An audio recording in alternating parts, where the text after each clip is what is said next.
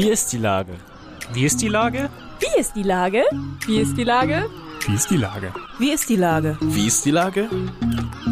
Der fast tägliche Podcast mit Lars Meyer. Wie ist die Lage? Unser fast täglicher Podcast als Kooperation mit der Mopo und der Gute-Leute-Fabrik spürt seit über einem Jahr tagesaktuellen Fragen nach. Macher, Musikerin, Models, Mütter und Politiker, genauso wie Schwestern, Schüler, Schlachter, Freiberufler oder Helfer, also prominente Lenker oder unbekannte Denker, kommen knapp 15 Minuten zu Wort. Die Auswahl ist rein subjektiv, aber immer spannend und überraschend. Mein Name ist Lars Meyer und ich rufe fast täglich gute Leute an. Unser Partner, der das diese Woche möglich macht, ist Karriere Hamburg. Das regionale Jobportal für die Metropole Hamburg. Finde deinen Traumjob bei www.karriere-hamburg.de. Das war Werbung. Herzlichen Dank. Heute befrage ich Anushka Lichtenhahn-Pense von Was tun Stiftung für gesellschaftliches Engagement. Ahoi, Anushka. Ahoi, moin.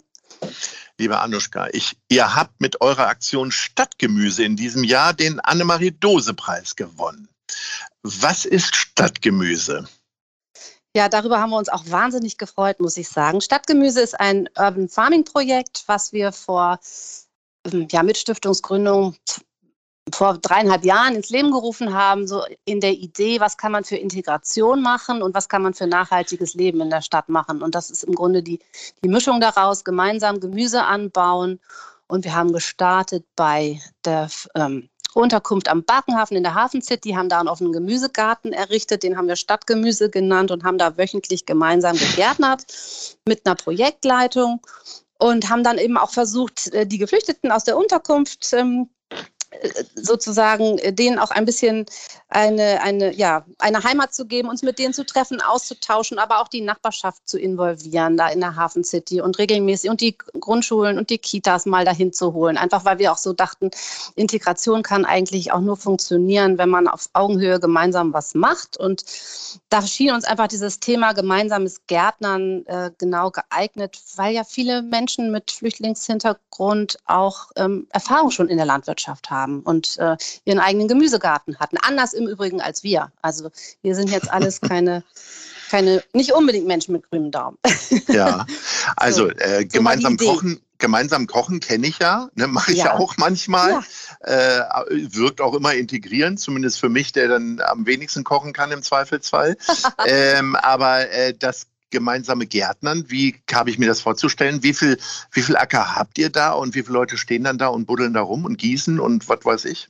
Also in der also wir, in der Haft City war es so, wir haben dank der Flüchtlingshilfe Hafen City, die hatten da so ein Areal zur Verfügung gestellt bekommen von der Stadt und das ist aber ein sehr unwirtliches Gelände gewesen. Also das war ähm, Schotter, ne? da war jetzt keine, kein, kein Beet zu machen, sondern wir haben einfach Hochbeete gemeinsam aufgebaut mit den Geflüchteten und wir hatten Platz für genau 23 Hochbeete, haben die alle zusammen aufgebaut, wobei man auch sagen muss, also wir von der Stiftung, wir machen das ja alle ehrenamtlich nebenbei. Das heißt, wir können jetzt auch nicht tagelang äh, Hochbeete aufbauen, sondern wir haben einen Projektleiter besorgt und äh, finanziert, der dann äh, mit den Geflüchteten gemeinsam das gemacht hat. Und wir helfen einfach ehrenamtlich, wann immer wir Zeit haben. Und da sind dann 23 Hochbeete entstanden.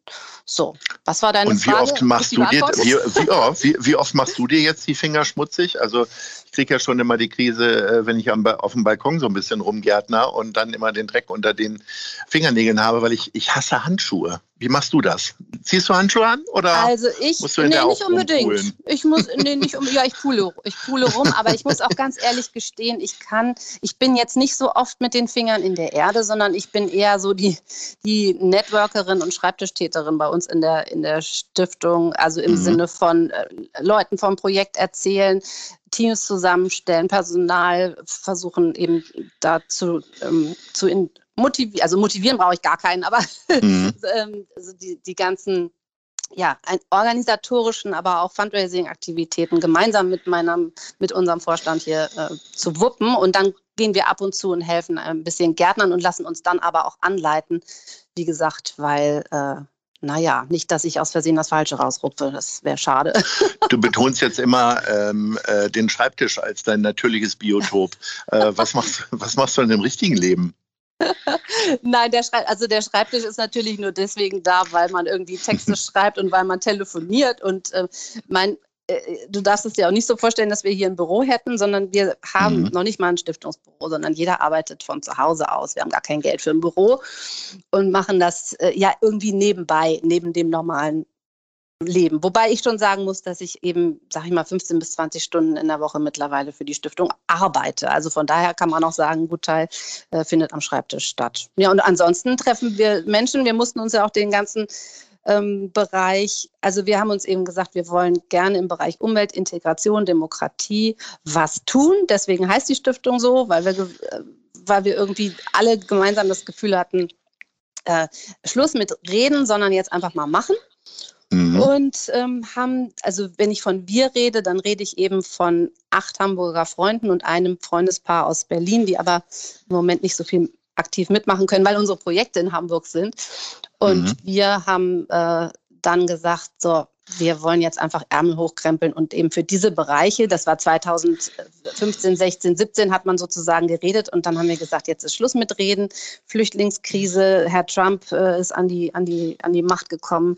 Wir müssen was für unsere Demokratie tun und unsere Generation ist, also wir sind alle so zwischen, ich würde mal sagen, Ende 40 und Mitte 50 und wir sind einfach gefragt, wenn unsere Kinder eine lebenswerte Zukunft haben wollen. So, und das war der, der Startschuss, dass wir dann überlegt haben, eine, eine kleine Treuhandstiftung zu gründen und dann eben Projekte zu machen, die hier vor der Haustür stattfinden. Also, und so ist dann als erstes Stadtgemüse entstanden. Ja, und deswegen ist das so eine Mischung aus, ähm, und dann mussten wir uns diesen ganzen Bereich Umweltintegration ja auch erstmal ein bisschen erobern. Also du, ich komme aus dem Kulturbereich, ich weiß sehr gut, wie man da Gelder akquiriert, aber ähm, wie das mit Umweltstiftungen in Hamburg, äh, wie, der, wie, die ganze Netz, wie das ganze Netzwerk da funktioniert und wo man vielleicht Gelder akquirieren kann und wen man treffen sollte und so weiter, das haben wir uns Schritt für Schritt erarbeitet. Ja, und deswegen ist es eine Mischung aus äh, sich vernetzen und Gelder akquirieren und Anträge schreiben und so. Äh, wie akquiriert ihr denn Geld? Werdet ihr von Firmen unterstützt oder ist es dann doch eher so die kleineren Summen, die du mal so im Freundes- und Bekanntenkreis einsammelst? Also es ist eigentlich es sind weniger Firmen, muss ich sagen, sondern es sind vor allem Stiftungen und Privatspenden. Wir haben das große Glück, dass wir zum Beispiel bei unserem Naturzeitprojekt, was, was ein Umweltbildungsprojekt ist. Da werden wir von der Bürgerstiftung unterstützt. Die haben als erstes äh, und, äh, und dann ist, das sind mehrere Stiftungen dabei, die jetzt mittlerweile unsere Projekte mit unterstützen. Und bei Stadtgemüse war es am Anfang so, dass alle gesagt haben, na, das wird ja, das kann ja nichts werden. Also das das Gemüse wird sofort eingehen und was ihr euch da vorgenommen habt, ist eigentlich ähm, nicht unbedingt erfolgsversprechend. Wer soll das gießen? Wer hat da das Know-how? Und da haben wir erstmal mit privaten Spenden angefangen und haben dann so Beetpatenschaften vergeben für die Hochbeete. Ein Beet hat dann so, war so eine Patenschaft 150 Euro und ja, und das Hochbeet trägt dann äh, den eigenen Namen oder äh, was hat das mit der ja, Patenschaft zu tun? Oder ist man mit der Patenschaft einfach frei raus und muss nicht mehr buddeln? Also du, das, das kannst du eigentlich, das wäre was für dich, genau. Du kannst ja. eine Patenschaft übernehmen und damit hilfst du uns das Material und ähm, sozusagen die Personalkosten für eine Saison, für ein Beet zu stemmen. Ja? Als leidenschaftlicher Gourmet stelle ich mir natürlich die Frage, äh, kriege ich dann auch die Möhrchen, die da angepflanzt werden oder was passiert Also damit? wenn du mitbuddelst, dann kriegst du natürlich die Möhrchen, logisch. Aber wer jetzt hier nicht großartig buddelt, das ist ja, das haben wir auch am Anfang, haben wir sogar gedacht, ach, mit unserem Gemüse werden wir dann äh, bei den regionalen Restaurants, da werden wir dann so schöne Patenschaften machen. So, da mussten wir ja auch erstmal lernen, was wächst und was nicht, worauf kann man sich verlassen, worauf nicht. Und dann haben wir auch festgestellt, gerade bei, der, bei den Unterkünften, ähm, die äh, Menschen, die da mitgärtnern, die freuen sich halt wahnsinnig, wenn sie ihre Kräuter anpflanzen können, ja, ja, ihre Möhren und ihre Kartoffeln. Und dann haben wir auch ganz schnell wieder Abstand genommen von dem Gedanken, dass man das irgendwie zu Geld macht, sondern die Menschen, die da mitmachen, die haben ein Anrecht auf die Ernte. Fertig. Aber wie ist denn das Klima in der Hafen City? Was wächst denn da besonders gut oder also, eher schlecht? Das, äh, da wächst eigentlich da ist, hat alles, da ist alles gewachsen. Also von Grünkohl über ähm, alle möglichen Kräuter, über Tomaten, über Kohlrabi, über Mangold. Wir haben Spinat, wir hatten Feldsalat.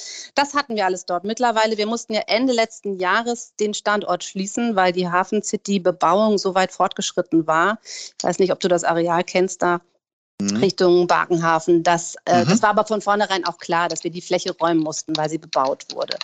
Mhm. Also, ähm, aber wenn wir jetzt unsere anderen Unterkünfte in Volksdorf, Eulenkrugstraße und Waldweg, die wir mittlerweile aufgebaut haben, da wächst, da wächst wirklich ganz schön viel. Das hängt ja auch immer von Liebe und Zuwendung ab. Ne? also ihr habt das ja quasi aus Freude mit ja. Freunden gegründet. Genau. Äh, was hat das denn mit dir gemacht? Wie war das denn, äh, als ihr erfahren habt, du hast einen Preis gewonnen, also mit deinen Freunden zusammen, den Annemarie-Dose-Preis. Äh, der fand, glaube ich, im Rathon, nee, im Abaton fand er statt, im, Im Beisein Abaton. der Senatorin. Genau. Äh, bist, du da, bist du da aus deiner eigenen Herkunft heraus, ist das alles ganz easy oder war das schon auch eine ganz kribbelige Geschichte? Also dass wir da eingeladen wurden, das hat, fanden wir schon mal toll im Sinne von, wir sind damit nominiert worden. Wir haben, ich habe lange gezögert, dass wir uns überhaupt äh, bewerben. Wir haben einfach von vielen, von mehreren Freunden den Hinweis bekommen, ihr müsst euch da bewerben. Und dann habe ich das, hab ich gedacht, wieso denn wir? Erstens sind wir so klein und zweitens, na gut, dann haben wir uns, dann haben wir uns beworben und dann sind wir sogar eingeladen worden. Also damit war ich eigentlich schon total happy und dachte, Mann, was für eine Ehre kaltes Prickelwasser und ein bisschen Häppchen, das reicht ja, schon manchmal. Ja, genau. Nein, das ist doch toll. Guck mal, wir sind jetzt vier Jahre alt und wir haben ja mit einem Beet sozusagen angefangen und ähm, dass wir da jetzt überhaupt schon mitspielen durften, fanden wir schon richtig cool. Und als es dann losging mit der Laudatio und der nette Herr Förtsch irgendwie erstmal erzählte, aber er hat eben erstmal unseren Namen gar nicht erwähnt, sondern er kam so Schritt für Schritt und dann sagten sie, und dann kam eben so dieser Satz, ich glaube, da hat er ja schon zwei Minuten geredet und dann haben sich die Freunde zusammengetan und gesagt, wir müssen mal was tun. Und als dieser, als dieser Satz fiel, da habe ich echt richtig Gänsehaut gekriegt und meine, meine Stiftungskollegin Kirstin Nessen auch. Also da war das war echt toll. Also da, wurde euch ein wunderbarer Tag äh, äh, beschert, aber ja. äh, das ist ja offensichtlich, so wie ich mir das anhöre, auch wirklich eine sehr großartige Aktion. Ähm, was ist denn jetzt eigentlich am Ende das Ziel? Tatsächlich vor allen Dingen auch darauf hinzuweisen, Notwendigkeit, dann also die ganze Naturgeschichte oder tatsächlich auch die Integration mit Geflüchteten was zu machen? Ist das euer Ziel und ihr geht vielleicht auch mal mit den Bohlen oder wie auch immer? Oder ja, ist es genau. immer nur, ist es tatsächlich vor allen Dingen Natur und Geflüchtete? Also also das Stadtgemüse, da ist es das Thema einerseits Integration und wir haben, mhm. nachdem das so toll anlief, sowohl beim Wakenhafen als auch jetzt in den anderen Unterkünften, haben wir letztes Jahr gesagt, warum nicht auch, ähm, sag ich mal, für jedermann Stadtgemüse. Und ich meine, diese Idee, dass die Stadt ähm, nachhaltiger leben soll, haben wir dann, da haben wir uns beworben bei der, beim Klima, äh, Fonds der, der vom Neuen Zukunft und ähm, haben gedacht, wir, wir versuchen es mal und haben dann tatsächlich den Zuschlag bekommen für unsere Idee Stadtgemüse Goes Hamburg, nämlich jeder kann sich bei uns für einen Stadtgemüsestandort bewerben, wenn er sich als Team zusammentut, ob als Kita, als Seniorenheim, als Studentenwohnheim, als, was ich nicht, ähm, hier im Bezirk irgendwie eine Nachbarschaft oder eine Turngemeinschaft, keine Ahnung. Und wir haben, äh, wir haben super nette Bewerbungen gekriegt und haben jetzt 20 Teams gehabt, die wir ein Jahr lang äh, betreut haben. Also dafür hatten wir auch eine Projektleitung. Und ähm, Almut Sievert, die hat dann äh, leider ja durch den Lockdown dann ziemlich viel on, ähm, online machen müssen. Aber wie baue ich ein Hochbeet auf? Was kommt da rein? Was pflanze ich neben was? Wie muss ich das pflegen? Was kann ich im ganzen Jahr darüber machen? Und dann haben wir äh, den ähm, Gewinnern sozusagen haben wir die Hochbeete vor die Haustür geliefert, den gesamten Bausatz mit Erde und so weiter und haben das dann ein Jahr lang mit denen haben wir die betreut und haben jetzt gerade im, im September Abschlussfest gefeiert und freuen uns riesig, dass wir auf diese Wege 20 neue kleinere Stadtgemüse-Communities in, in Hamburg Gibt es das im nächsten Jahr auch wieder? Kann man sich da auch bewerben?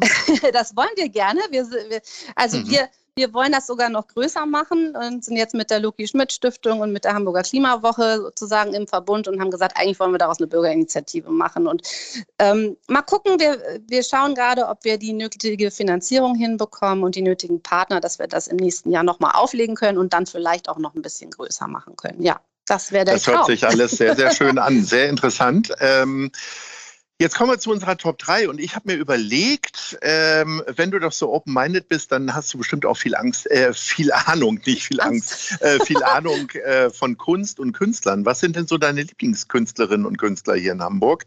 Fangen wir mal bei Platz 3 an. Ähm, warte mal, Platz 3 würde ich sagen, ein ganz toller Hamburger Künstler ist Jochen Hein. ein spitzenmäßiger Maler, wo du nie weißt, ist das jetzt eigentlich Fotografie oder ist es Maler? Also du merkst eigentlich erst, dass es Malerei ist, wenn du relativ nah dran gehst und wenn du seine, mhm. seine Bilder mal gesehen hast, dann äh, ja, hochfaszinierend. Kann ich sehr empfehlen. Toll. Platz ja. zwei. Platz zwei würde ich sagen Marc Lüders, ein äh, ebenfalls wirklich, äh, ja, das ist so die Mischung aus äh, Fotografie und Malerei. Er macht wunderbare Arbeiten, äh, wo er auf Fotografien äh, malt und auch da, ähm, ja, das muss man sich anschauen. Ist einfach, äh, ist genial. Du äh, denkst erstmal, wir bemühen mal die Foto oder dafür. Mach das genau. mal. Platz 1. Platz 1 ist für mich Grit Richter, eine junge Hamburger Künstlerin, die wir auch schon lange freundschaftlich begleiten. Was, da war ich auf ihrer Abschlussausstellung bei der HFBK vor, ich glaube, 15 Jahren, keine Ahnung. Mhm. Dann war so die Frage, wie macht man sich jetzt eigentlich selbstständig als Künstlerin? Dann haben wir sie immer wieder auch privat im Atelier besucht, wo sie irgendwie ihren Heizstrahler anhatte, weil das im Winter nicht geheizt war. Und das ist eine fantastische Malerin und es freut mich so wahnsinnig, dass sie jetzt in den letzten zwei, drei Jahren so richtig den Durchbruch hat. Und jetzt gab es gerade eine große äh, Strecke in der Art über sie Anfang des Jahres. Also Grit Richter kann ich jedem nur ans Herz legen.